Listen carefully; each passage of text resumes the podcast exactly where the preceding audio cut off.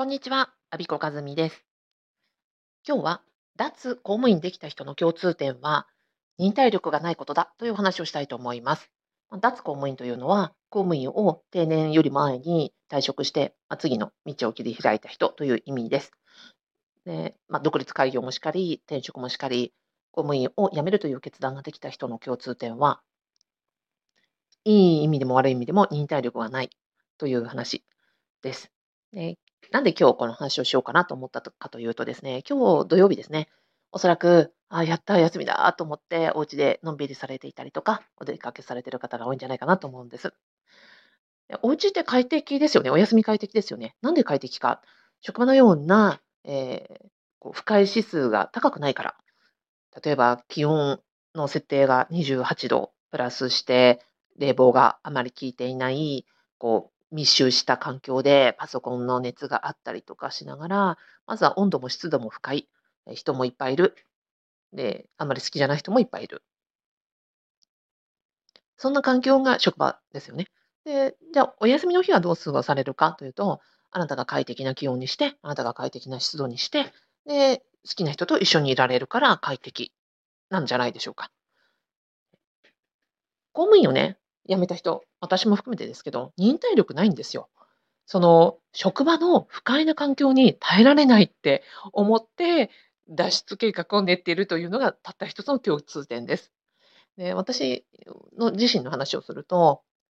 そのそうですね、暑苦しい環境で耐えるのが嫌だった。えー特にですね、服装についてなんか思ったんですね。あの、独立開業してるとか、その、サラリーマンじゃない人の服装って、なんかいつも身軽だなって感じてたんですよ。なんか一緒にいるとね、違和感がある。何が違うかっていうと、私の勝手な感覚では、うん、自由に生きてる人の服装って、スニーカーが似合う服装をしてるんですね。で、その、組織にいて我慢してる人の服装って、革靴が似合う服装をしてるんですよ。で、私の場合だと、パンプスを履き、えっ、と、何でしたっけ、パンストを履き、あ、じゃ、パンプスを履き、そうですね。えっ、と、ヒールの革靴を履いて、えーストッキングを履いて、で、働いてるのが、こう我慢の象徴って思ったんですね。で、そうじゃない自由な生き方をされてる方を見て、いいな、スニーカーで、あの、わしわしいっぱい歩けて、このベタベタするパンストを履くわけでなく、窮屈で足が痛くなるような靴を履くわけでなく、とってもいいなって、もう私これやめたいって思ったっていうのがありました。あと他のの公務員を卒業した人の仲間でね、食事についてすっごい言ってた人がいたんですね。在職中、もう私はお昼休みって決められるのが嫌なんですと。自分がお腹を空いてもいないのに、昼休みだからという理由だけで、決められた時間にご飯を食べなくちゃいけない。もうこれが苦痛で苦痛で苦痛で仕方がないと。私はなんか動物園の動物じゃないし、囚人じゃない。私はお腹が減った時にご飯を食べたい。お腹が減らない時にはご飯食べたくないっていう切実な叫びとともに、えー独立開業する準備をして、もう退職された方がいらっしゃいます。伝わりますかね？あの、要は職場においての不快感にすごく、まあ、敏感であるし、自分の不快感を何とかしたいっていう思いで、えっと、脱出計画を図っているというのが、脱公務員した人の忍耐力のなさというところに行き着きます。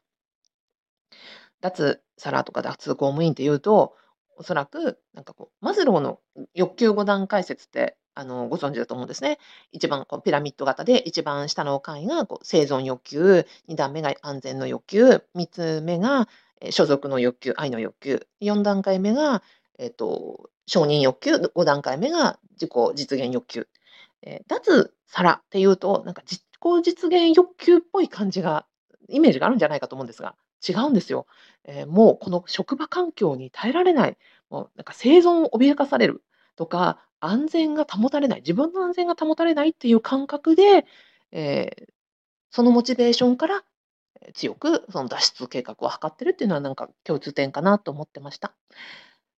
え今日お休みで何が快適なのか、職場の何が不快なのかっていうのをなんかこう見つめるきっかけにしていただければなと思います。職場の環境ってもう変わらないし、おそらく悪化するばっかりじゃないですか。なので、えー職場が変わるのを待つよりは自分が変わった方が早いんじゃないでしょうかという、えーお話でした。えー最後までお聞きいただきありがとうございました。阿比子和美でした。